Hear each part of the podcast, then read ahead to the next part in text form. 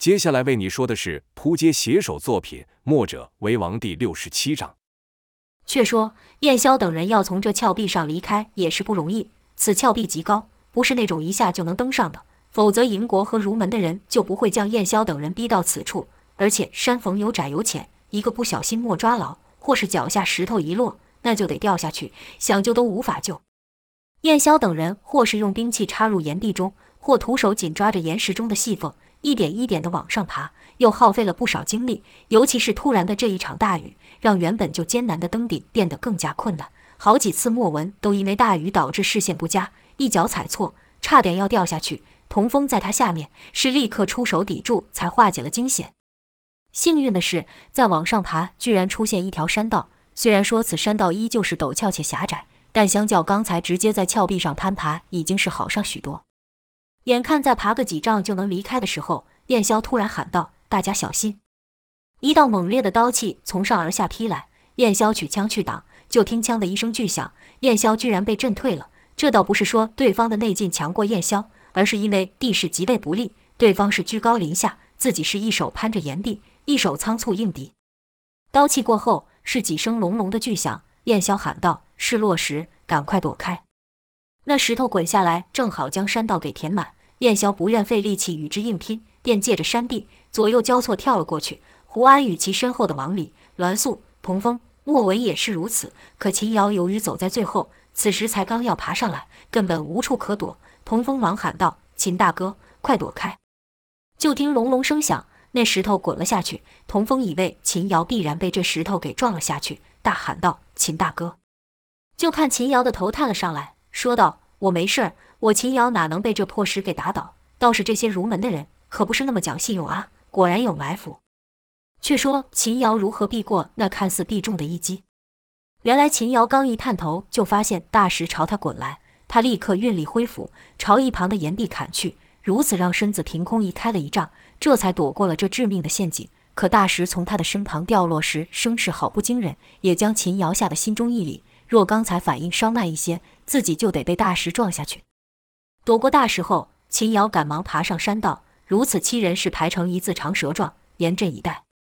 又是一道刀气袭来，这次换胡安取刀去挡，又是枪的一声响。胡安没有被震退，因为他没有硬拼此刀气，而是以巧劲将刀气弹向别处。受地势所限。燕霄等人只能前进，不得后退，便道：“快随我离开这。”燕霄知道，若不离开此处，只是一昧的挨打而已。由于不知道对手有多少人，还会使些什么招式，便舞动穿云枪，形成一个密不透风的防御网，快速奔上前。就听当当数声响，是敌人发射暗器被穿云枪打掉的声音。就在要到坡顶的时候，又是一道刀气袭来。燕霄哼了一声，喝道：“偷袭的贼子，给我出来！”燕霄气恼这伙人按下毒手，便不再防守，而是以鬼斧神工的攻势与对方硬拼。这鬼斧神工在燕霄的手上使来，气势可比王离大得多。就听“嗤”的一声响，那刀气在燕霄此招下被震个粉碎。跟着就看燕霄如一只雄鹰般高高跃起，可也就在这时候，有六把利剑朝他刺来，都被燕霄架了开。于半空中也认出了偷袭之人。燕霄不敢相信地说道：“怎么是你们？”原来适才初见相公的，居然是子然、子忠等儒门六子。就听子然发出一声冷笑，待燕霄与胡安落地后，六子立刻分成三人一队，将两人给分开围住，就如白日在阵台上一样。燕霄没想到子然居然会出尔反尔，说道：“人们都说儒门出君子，君子应该言而有信，你们如此做法，可算是君子了。”语气甚怒，因为燕霄此刻想到的是，他们既然能不守诺言，在此伏击我们。那山下高印等人只怕也难逃厄运。就听子然说：“君子一词有多种解释，难道你没听过‘量小非君子，无毒不丈夫’吗？这事我们既然做了，那就得贯彻到底。至于手段嘛，反正也没人知道。”燕霄冷哼一声，将视线扫向其他处。由于此时雨大的异常，让人看不清楚，隐约见看到山上还埋伏了许多人，尤其一个身影特别的巨大。就在此时，包围燕霄的三子持剑攻来。燕霄知道三才剑阵的厉害，不敢怠慢，只得举枪抵挡。就听子悠道：“你还有时间关心别人吗？”说话间已刺出三道利剑，虽然都被燕霄挥枪挡去，但两旁有子忠、子义的夹击，燕霄只得拿出全力应敌。另一边，胡安也被子然、子琪跟子清给围住。燕霄担心道：“他们是想将我与胡安给隔开，好向其他人下手，不知道他们找来哪些人援手。”此时，王离也拿出了龟甲盾，一边硬挡着上方的攻击，一边领着众人爬出坡顶。一出坡顶，王离便看到了燕霄与胡安被儒门六字给围攻，心里暗骂：“小人！”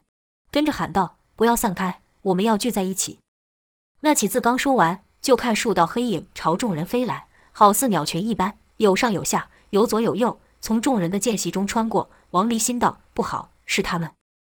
因为这些人身法他很是熟悉，是乌鸦刺客。就听一连串的兵刃交击声，王离等人原是不想分散的，但被乌鸦人这样一冲一撞，还是分开了。秦瑶是怒不可遏，骂道：“什么玩意！”取出大斧就朝乌鸦人打去。可是他这刚一出手，立刻有四个乌鸦人快速朝他攻去。秦瑶只得将大斧狂挥抵挡。与此同时，还有一个红发俊年持着宝刀紧盯着他，此人是南宫烈。栾素那边情况也很不乐观。被八个乌鸦人给团团包围，乌鸦人一阵快攻，使栾素根本无法去救援其他人。而在王林面前的是一个高大的不寻常的人，手里拿着的武器也大的异常，是一片板门大刀。这人赫然是杨无惧。在童风与莫文面前，有一身形古怪、好似没有骨头般的人，那人正是万蛇殷万青。所谓仇人见面分外眼红，童风一看是殷万青，便骂道：“又是你！你这家伙真是阴魂不散。”殷万青笑道：“小子，这就是命，你注定逃不出我的手掌心。”童风哼了一声，说道：“这次就把我跟你的那笔账，加上师兄的，一起跟你算。”听童风提到姚建轩，殷万青便问道：“那贼小子怎么没跟你在一起？他躲哪去了？”童风道：“师兄说你被他耍得团团转，就算他武功全失，你也不是他的对手。”殷万青恨恨道：“我向你保证，下次再让他们两个落在我手上。”他们一定比你待会还要惨上许多。莫文则问童风道：“这个人是谁？”童风道：“这怪人就是我先前与你们提过，以师兄和月华性命要挟人的家伙。他这人很是卑鄙，而且武功怪异，跟他交手须得十二万分的小心。”莫文嗯了一声，说道：“一看就知道不是什么良善之辈。”童风道：“不晓得他们怎么会出现在这里。”莫文道：“那还用说，自是儒门的那些人和他们勾结在一块。”童风恨道：“那些人一口一个君子，没有想到居然做出这样的事。”殷万清则说道：“你们两兄弟别的不像，倒是一样风流。不过就这一会时间，你身边居然也多了一个小妮子。”童风怒道：“你少胡说！”莫文倒是没什么反应，再难听的话他都听过了。殷万青这些话对莫文来说根本不算什么。莫文只是说道：“情况对我们不利，须得赶快解决这人，去帮先生他们。”殷万青道。你这小妮子，话说的可真大，想解决我，你有这本事吗？莫文知道时间紧迫，他们只有七个人，却不知对方有多少援手，须得赶快分出胜负，便对童风道：“争取时间。”两人便举起武器朝殷万青攻去。殷万青心想：连你那师兄，加上赵天烈的女儿，再加上那个自称是赵天烈友人的叶流心，都不是我对手，你们两个能奈我如何？殷万青自是神功有成，根本不把童。莫两人放在眼里，心想妙贤那招对九黎上的婆娘不好使，但对莫家绝对好使。拿下你们两个，我就不信其他人还敢动手。上次攻打九黎失败，又让姚赵两人给逃走，让我在那人面前莫邀到什么功劳。这次可不能再失手了。殷万青果然如姚建轩所说的那般，即便让殷练成了冰火无极功，他也不是会正面与人交手的人。同风余劲，殷万青一仗时，便使出鬼斧神工中最凌厉的招式。就看同风手中枪一化为三，朝殷万青急刺而去。这一下蕴含了同风浑厚的内劲，连雨滴都被此枪给震碎。莫文则是以班门弄斧的招式，从殷万青的身旁攻入。殷万青见童风这一下，还真有些吃惊，赶忙趴伏于地，从童风与莫文的下路钻出，让两人的猛招都扑了空。两人毕竟都没和殷万青交过手。尤其是莫文初次看到这么诡异的身法，也是一愣。当殷万青于穿过两人的时候，两人还受到一阵奇怪的寒冷。但莫文没有停下攻势，是倒转真剑，直接朝殷万青的方向刺去。伊曼青莫想到莫文变招如此迅速，而且真剑本身又很是细小，不易察觉，真剑就扎到了他的背心。若是早前，莫文这一下就能把伊曼青给伤了，但现在的伊曼青已经练成了寒冰劲。而且还有天下间独一无二的寒冰甲覆盖周身要害。只听“擦”的一声响，莫文就感觉刺到了什么坚硬之物上，还没有反应过来，就见伊曼青下盘横扫，像蛇甩尾般朝莫文打来。莫文赶忙收真剑去挡，就听“锵”的一声响，真剑先是一弯，后是一弹，将莫文给震退了去。童风此时也回过枪来，再度进攻。鬼斧神工的招式，一招接一招朝殷万清打去，可不是被殷万清扭身躲过，就是打在寒冰甲上。童风不禁心想：我的武功比起当时已经进步不少，怎么会打不倒他？惊讶的不只是童风，殷万青心里也想：这小子的武功怎么突然变这么厉害？想那时他连还手的机会都没有，就被我给拿下了。难道他也学会了墨家的武功吗？我就看看墨家功夫有什么厉害的地方。殷万清知道两人伤不了自己，便不急着收拾两人，而是与二人缠斗了起来。就看童风一招紧接一招，枪上传来的劲力也愈来愈大。虽说破不了寒冰甲，但也把殷万清给震得难受。殷万清心里奇怪，这小子的内力有这么厉害吗？这劲力简直和那个叫叶流星的不相上下，不，或许还更厉害些，震得我气血翻腾。而且这力量还不断提升，可不能让他这样嚣张下去。伊万青刚想还手，就听耳边传来“擦”的一声，那是莫文的真剑刺在他后颈所发出。伊万青被两人攻得甚烦，怒道：“两小鬼也太得寸进尺，真以为我没法对付你们吗？要打倒你们，只不过是一瞬间的事。”伊万青话还没说完，下颚就被莫文的真剑给顶上了。若不是有寒冰甲护体，殷万青已不知在莫文手上死几遍了。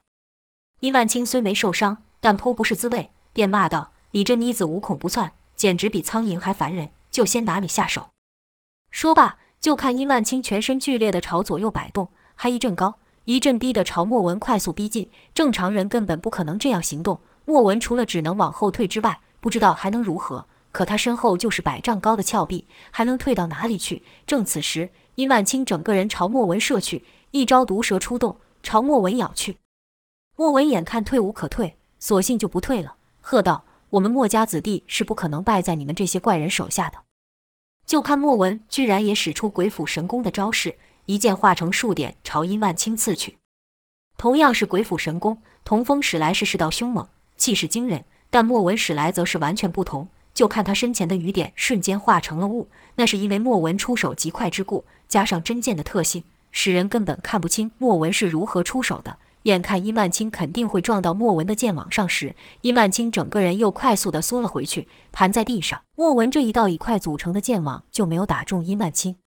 在莫文招式使老的时候，殷万青又和刚才一样，整个人朝莫文扑去，真就与蛇攻击猎物时没有两样。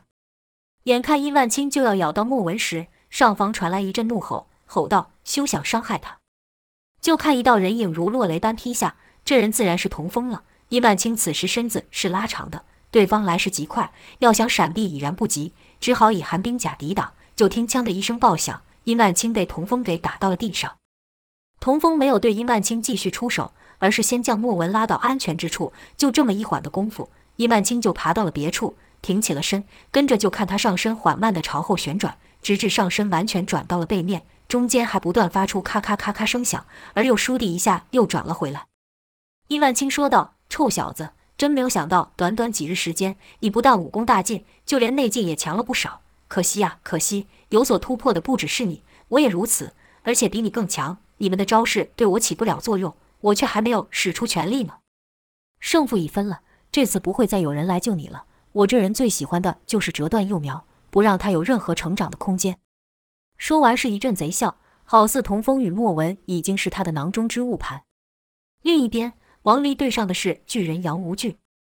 王离虽然没有见过杨无惧，但看此人生的较寻常人还要高大，又拿着板门大刀，立时就想到眼前这人或许就是杨无惧，便直接问道：“姓杨的，我们与你既无新仇，也无旧怨，今日为何在此伏击我们？”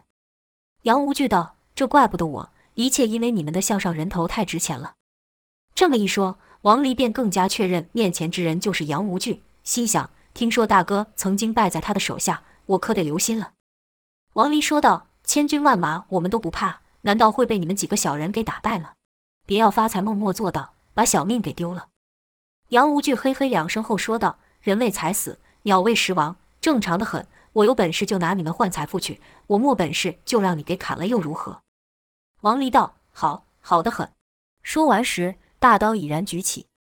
杨无惧看王离那架势，不禁点了点头，说道：“有胆识，敢正面与我迎战。以前的对手怕我这刀，只是一昧想欺近身，但依旧是死路一条。”王离道：“我只想以最快的方式解决你，然后去帮助我的同伴。”杨无惧也取起了那板门大刀，说道：“这话真是让我怀念，好久没有听到了。想当年有无数说过这话的人都倒在了我的面前，有的喊着什么替天行道，有的说要为民除害，他们却不知道，老天既然把我生了下来，就是要我这般。”王离道：“笑话，居然把自己的恶行归罪于天，心里却是想：大哥当年没有收拾掉你，今日就让我来完成大哥当时未完之事。”杨无惧也不客气，说道。既然你急着想死，我就成全你。说罢，杨无惧高举的那刀劈下，而且踢到中途就快得看不到影了。王离就感到一股凌厉至极的刀劲朝自己奔来，就听“枪”的一声巨响，王离被震退了数丈，但还是把这刀给挡下来了。就看王离手上出现了一个乌金色的盾牌。杨无惧一愣，一来是没有想到王离能接下自己这一刀，二来是觉得这盾牌似乎在哪见过。再看王离。是将大刀架在龟甲盾后，使出两手才抵挡住了杨无惧的有形刀气，骇然道：“这人好大的劲！”就看杨无惧没有再次发招，王离心想：大招过后必有破绽，像他这种打法，必定无法连续使出，须得趁这空档解决他。便朝杨无惧攻去，口中喊道：“换你吃我一招！”王离是迈开大步直冲向杨无惧，余杨还有三丈距离时，突然跃起，跟着就是如落雷般挥刀而下。杨无惧见此声势，不禁赞了一声好，也不闪避。杨无惧从来都不闪避，即便对手是赵天烈也是如此。杨无惧是双手握刀上劈，半空中就听一道“枪”的一声巨响，王离的刀被反弹了上来，而杨无惧的刀仍持续往上劈。眼见王离就要被杨无惧给劈中，王离赶忙压刀下挡，又是一声巨响，王离被震退了去。王离刚一落地，就感觉劲风扑面，好似有大树倒下般，赶忙举盾去挡。这一下又将王离给震出数丈，那朝王离袭来之物，自然是杨无惧的板门大刀了。王离心想：好家伙，力气可真够大的。杨无惧盯着王离手上那盾，说道：“我想起来了，数年前也有个不知死活的家伙，拿着跟你一样的盾牌。那家伙花样可多了，像变戏法的一样，那些小把戏骗骗别人还可以，在我面前耍，那就是找死。最后他被我打得落荒而逃。你和那人是什么关系？难道他也是墨家的人吗？”王离道：“他是我大哥，是墨家人又如何？”杨无惧放声大笑，而后说道：“没有如何，只是说明了你们墨家人一个个都是脓包，而且你比那家伙还不如，连戏法都不会变，注定了你们的路已经走到了尽头。”王离道：“这是不可能的，即便你把我们都打倒了，墨家还会再起，只要有一个救世之心的人在，墨家就在。”杨无惧道：“笑话，真是笑话，难怪世人都称你们是傻的。”救世之心，那值什么？能换钱吗？能换地吗？能换权吗？真是幼稚的说法。王离道：“我也不期待用说的便能让你能了解。”杨无惧道：“就算动手，你也不是我的对手。”王离道：“未必，我和你不一样，支撑我的是那许多百姓的信念，我的力量来自于他们每一个人。”杨无惧道：“尽是说大话，力量就在这。”说着，杨无惧高举拳头，继续说道。这就是我相信的力量，而且永远不会背叛我。王离道：“匹夫之勇，不足畏惧。”杨无惧则道：“匹夫之勇，拜你足矣。”说完，两人几乎是同时冲上前。杨无惧首先劈出两道刀气，紧接在后的便是杀招无惧一刀。王离则是拿龟甲盾斜挡在前，将两道刀气给弹开，而后就看到杨无惧那巨大的身体和他的板门大刀朝他打来。正此时，天空突然爆出“轰”的一声。发出一道闪电，那一刹那将黑夜都给照亮了起来。闪光过后，是杨无惧与王离的一个交错。杨无惧的刀不会被闪电给阻拦，无惧一刀依旧劈下去了。那王离挡下了杨无惧的刀了。就看王离将刀插在地上，以支撑住那向前倾的身体，心里暗道：这一刀挨得可不轻啊！且王离刀插入的地方有许多裂痕，原来适才王离接下了无惧一刀。但接过了杀招后，立刻将刀劲卸于地上。可毕竟还是承受了不少刀劲，震得他身子微微僵硬。杨无惧道：“这就叫说的比做的容易。你讲了这么多大话，能改变的了，你我之间的差距吗？王离回道：“可以，你的武功现在对我已经没有用了。”杨无惧听完后乐道：“原来你不是假傻，是真傻，都到时候了，还在说大话。行啊，就我看看是怎么个没有用。”说罢，杨无惧又提刀朝王离攻去。就看这次王离不再是硬挡硬拼，而是将刀平举，配合着脚步，将刀或横或立，使杨无惧的刀偏了准头。杨无惧哼了一声，说道：“想单靠巧劲取胜，做梦。”说罢，杨无惧改以双手持刀朝王离用力劈下。就看这时，王离转身上前，手腕一转，使巧劲翻刀，那刀就凭空转了个圈。而杨无惧的刀又来得快，这一下刚好打在了王离的刀上。神异的是，王离的刀不但没有被打掉，反而翻转得更快，刀锋是直接朝杨无惧劈来，等于是杨无惧对上自己的力量。就听杨无惧大喝一声的同时出手接刀，居然也以巧劲将王离的刀给带偏，反攻向王离。要知道，石板门大刀的难度可比使寻常兵器要难多了。杨无惧既然能将如此巨大的兵刃挥舞自如，那一般的兵器自是难不倒他。王离看刀锋朝自己劈来，也不接过，直接一个反手从刀背上拍了下去。那刀这时等于有了杨无惧与王离的力量，迅速地旋转起来，而王离就带着这刀一路从杨无惧的手臂上去。与此同时，王离还以手肘撞向杨无惧的胸口要血。杨无惧仗着有强横的护体罡气，是不闪不避，或者说王离这招来得太快，杨无惧便是想避也无法避，是直接抬手从朝王离的头部打去，打算来个两败俱伤。可就在杨无惧的拳头要打到王离的时候，突然间感到下盘一软，那拳就没有挥出去。杨无惧立刻聚劲，稳住下盘。就在此时，王离伸手接过旋转刀，喝道：“杨无惧，受死吧！”好个杨无惧，不亏是身经百战。变招也是快，就见杨突然一个矮身，猛一蹲下，身子就变得比王离还要低。如此一来，就拉开了自己与王离的距离。跟着是一腿横扫，腿劲惊人，刮起地面上的泥沙。王离知道，要是被踢中的话，可不得了，赶忙抬脚避过，手中刀仍继续下劈。可这么一来，就伤不到杨无惧了，因为杨现在身子蹲得比板门大刀还低，王离的刀就只能打在板门刀上。就听“枪”的一声响，杨无惧是抬刀而起。跟着一记重拳朝王离打去，可那拳出到一半就被一物给撞开，是王离手上的龟甲盾。杨无惧眉头一皱，跟着又是数拳打去，可每下都被王离一顿打断，而且愈打杨无惧就感到自己被断招的速度是愈来愈快。明明王离就在眼前，自己只要一拳就能将对方给打倒，但那拳偏偏就是打不出去。杨无惧不禁感到烦躁，又是一声大喝，这喊声夹着他的内力。想当初，少年赵天烈都在这招下吃亏。可王离的内力虽不及杨无惧，但比之当时的赵天烈不知要强上几倍。这一喝只是让王离暂时耳鸣，没有将王离给震得晕去。眼看吼功失效，杨无惧更是心烦，是直接横刀推出，同时释放全身罡气，这才将王离给逼退。杨无惧道：“你使的是什么戏法？如此烦人。”王离回道：“我使的正是你瞧不起的墨家功夫。”却说王离与杨无惧刚开始交手时是只有招架之功而无还手之力，为何现在可以断杨无惧的招式？原来王离挨那两次无惧一刀可不是白挨的。无惧一刀乃杨无惧将功力压缩后一次爆发的招式，威力惊人，且速度快到让人连板门大刀这样巨大的物体都看不到。王离既然能挡住两刀，表示他对于杨无惧的功力已经掌握了。于刚才的近身打斗。王离一下子攻向杨无惧的上盘，一下子脚踢其下盘，便是用匠心独具在试探杨无惧的运气与弱点。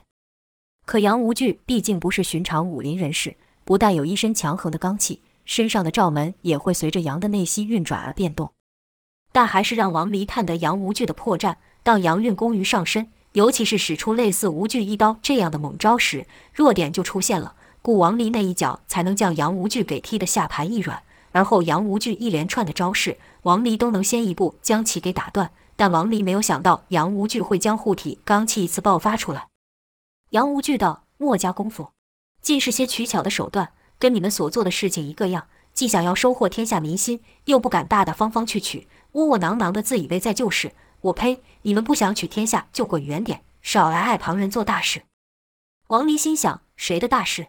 他口中的那人是谁？是如门七贤吗？杨无惧看王离的表情，就知道他不明白，便说道：“可怜的家伙，连得罪了谁都不知道。也好，就这样一无所知的上路去吧。说完，将板门大刀举过肩头，花开数朵，各表一枝。当王离与杨无惧战斗的时候，秦瑶也面对四个乌鸦人与南宫烈。乌鸦人配合着南宫烈的进攻，不断地变换方位，已将秦瑶给围在中心。南宫烈手上的刀虽然也是一把宝刀，但不是明焰刀，故南宫烈便只能以明焰刀法进攻，无法使刀凭空生出烈焰，威力自是大打折扣。但他还有南宫家的另一绝学阴灵指。阴灵指指力带毒，只要中了一指，就会因毒发而渐渐无力。可这也要南宫烈能欺近秦瑶，才有机会使出。秦瑶虽是第一次面对乌鸦人与南宫烈，但早已从童风等人的口中知道他们的厉害。一把大斧舞起来，根本没人敢招架。鬼斧神工在秦瑶的手中发挥的最是厉害。南宫烈以一招烈火焚日，从空中挥出密集刀网，想将秦瑶给困在里面，却被秦瑶以简单霸道的一斧。硬生生的给劈了开，刀斧互击，发出当的一声轻响，南宫烈被震退了去。秦瑶本想趁胜追击，先结束了南宫烈，可乌鸦人同时从四个方位进攻，秦瑶只能先放过南宫烈，使出鬼斧神工中从高打下的一招，就看秦瑶的大斧劈下，但却不是直线，而是左右摆动。就听当当四声响，秦瑶这一招就将乌鸦人的攻击都给劈开了。这些乌鸦配合有度。一被打退，便立刻四散而去，让秦瑶想追击都不知该朝谁下手。正此时，南宫烈又挥刀攻来，就看南宫烈将刀从右斜劈下，秦瑶哪里会怕，挥斧抵挡。就听一声爆响，南宫烈的刀被弹开了。但这招是乃是虚招，南宫烈借着秦瑶这一斧，顺势转身，以更快的速度再次右斜劈下。这一下借了秦瑶之力，力量更大，速度更快。这一下打在了秦瑶的斧背上，便将秦瑶手中利斧给带了过去。南宫烈心想：机会来了，大喊道：“吃我一指！”可那指还没等伸出，就感到一股凌厉无比的劲风从下砍来。若南宫烈要继续出招，那手势必会被劲风给劈到，只好硬是收招，以宝刀护手。就听“锵”的一声响，南宫烈又被震退。那道劲风不是旁物，正是秦瑶的利斧。原来适才秦瑶斧子被南宫烈那一刀带开后，便以巧劲将斧子一翻，斧面就朝南宫烈的手砍去。若非南宫烈及时收手，这手臂恐怕就要断了。秦瑶立刻向前伸手，想擒住南宫烈，说道：“红毛小子倒是知道厉害，跑得挺快嘛。”南宫烈则是一边后退，一边道：“你少得意，我如果有明艳刀在手，你算什么？”秦瑶笑道：“管你什么明艳刀还是黑菜刀，尽管拿出来。”两人说话的同时，乌鸦人是一个个轮番进攻，可都是一打就退。这边一退，另一边立刻就有人攻来，如此连续不断，才阻住了秦瑶的追击。秦瑶心想：不行，这样拖延下去，说什么都得先解决一个。见一乌鸦人攻来，秦瑶一改招式，不再是挥斧将其踢退，这一斧确实甚慢，而且看起来毫无劲力。眼看乌鸦人的刀就要砍到秦瑶时，突然就听咔的一声响，秦瑶将斧子急收而回。斧头与斧柄的连接处就卡住了乌鸦人的刀，秦瑶再将斧子稍稍一斜，让乌鸦人难以抽刀而退。现兵器被制，那乌鸦人可就慌了，立刻弃刀想退。其他三个乌鸦人也是立刻出手救援。那乌鸦人想退，但秦瑶可不会让他退，大手一抓就将乌鸦人给掐住。可就感到手臂一痛，原来那乌鸦人伸手从腰间取出两把短刀，朝秦瑶的手划去。可刀才刚划到秦瑶的手臂，就割不下去了。因为他整个人被一股大力横向甩去，原来是秦瑶将他当成肉盾，朝其他攻来的乌鸦人甩去。秦瑶本以为那三名乌鸦人会顾及同伴的性命而收手，哪知乌鸦人攻势居然不收，就听一声惨叫，是被秦瑶掐住的那乌鸦人所发出，跟着那三人就从秦瑶的身边飞过，在秦瑶的身上留下了三道口子。秦瑶将手上的乌鸦人放下，骂道：“好狠的家伙，连自己同伴性命也不顾。”一乌鸦人道。他既然被你拿住了，那是必死而已，早死晚死有什么差别？秦瑶道：“如此冷血无情，简直就是武林的败类。今日我非除去了你们不可。”说罢就朝一乌鸦人奔去。但乌鸦人的长处就是那飘逸的身法，秦瑶连冲几次都抓不到人，便将目光看向南宫烈，骂道：“你跟这几人是一伙的，一样是武林败类。”秦瑶虽然追不上乌鸦人，但追南宫烈不是问题。就看他一斧朝南宫烈的头劈去。且带着雷霆之声轰轰作响，南宫烈知道秦瑶内力胜过自己太多，哪敢硬拼，赶忙打出一招烈焰冲天。但由于手中刀不是明艳刀，无法配合其独门内力凭空起火，只能携着一股热气随刀冲去。别说是这区区热气了，便是让南宫烈真使出明艳刀火，只怕都挡不住秦瑶这一斧。就听当的一声响，南宫烈又被震退了去。与此同时，三名乌鸦人又夹击而来，秦瑶身子还是面对着南宫烈，斧子则是绕身一圈，将乌鸦人的攻势化解，跟着继续朝南宫烈打去。南宫烈性格高傲。最近虽然败于李密，但并没有服气。今日又接连被打退，心想：我不信我南宫烈会这样一直败下去，我不信了。就看南宫烈一连使出三招明艳刀法，可惜的是，三招并出也不过挡住了秦瑶的一斧。此时两人距离甚近，秦瑶一腿就朝南宫烈踢去，就听砰的一下，南宫烈整个人就飞了去。另外三名乌鸦人见状，不禁互看一眼，心想：这家伙好厉害。武功不下于那个叫王离的，怎么之前一直没有露面？这下可糟糕了，凭我们几个，只怕是拿他不下。正当三人犹豫的时候，南宫烈大喊道：“我可是赫赫有名的南宫烈，我不信会输给你无名小卒。”跟着就看南宫烈疯狂地挥舞宝刀朝秦瑶攻去。三乌鸦人一点头，都想事到如今也只能硬拼了。南宫烈尽展明艳刀法，就看刀光灿灿，是一刀快过一刀，刀法不可谓不精。刀招不可谓不齐，可都被秦瑶以平平无奇的手法给化解。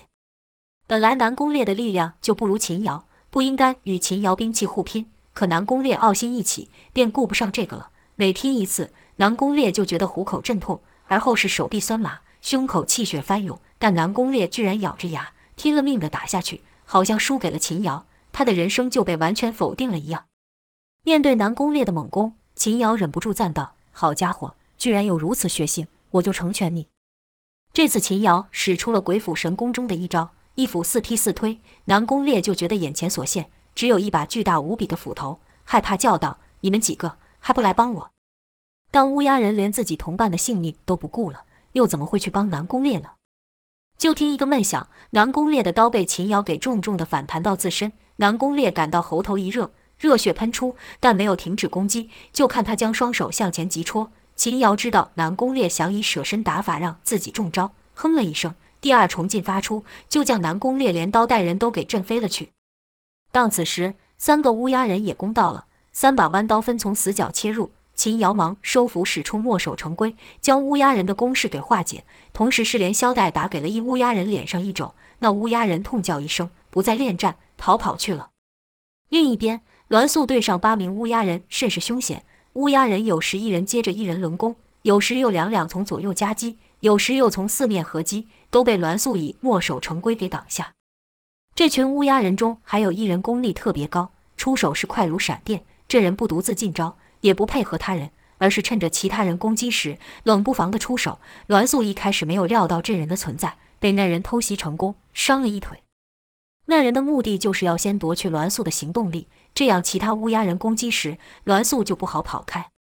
可他小看了栾素，栾素随着燕霄打过多少场恶仗，身上受过多少的伤，面对千军万马都不怕了。区区刺客算得上什么？栾素一开始才守势，是因为他谨慎，而不是不敌。在摸清了乌鸦人的战术后，栾素便道：“想以多取胜，真以为我会怕你们这几个连脸都不敢露的家伙吗？”这时，有两乌鸦人朝他攻来，那弯刀是一个从右攻上路。一个从左攻下路，栾素说道：“教你们一件事，像你们这种不入流的招式，最好不要使出第二次。”说罢，就看栾素朝右方来的乌鸦人攻去。这一下甚是惊险，刀剑交错，那弯刀几乎是贴着栾素的身子而过，可栾素的剑却是扎扎实实刺到了对方。打到那乌鸦人后，栾素直接一个后仰，蜈蚣剑突然伸长，变换成鞭，朝另一乌鸦人打去。这一下变化甚快，那乌鸦人根本反应不过来，就被蜈蚣剑给刺伤，连手中刀都拿不住。那名武功较高的乌鸦人见状，大喊道：“是十方圆舞曲！”就看六个乌鸦人倏地聚在一起，而后是同时急速转身，六人就成了六个刀圈，且配合得甚是巧妙，六把刀居然都没有碰在一起，如此就像是一个巨大的刀轮朝栾素飞来。栾素心想，这招式看起来恐怖，但六人聚在一起行动不易。我不与其正面冲突，闪过不就得了？栾素刚想移动，刚才被栾素打倒的那名乌鸦人突然从怀中拿出绳索甩出，喊道：“你跑不走的！”那绳索就绊住了栾素的一只脚，跟着那乌鸦人是猛力一拽，说道：“给我倒下吧！”想把栾素给拽倒，栾素当机立断，赶忙以一脚踩住绳索，同时挥剑下削。可也就这么一缓，那六个乌鸦人便到了面前。栾素心想：我若以一剑之力去抵挡他们六人，只怕要吃亏，还是得先避其锋。栾素才刚后退，那六人就以更快的速度突然散开，于六个方位将栾素给围住，而后又快速一刀旋身，朝栾素聚合而来。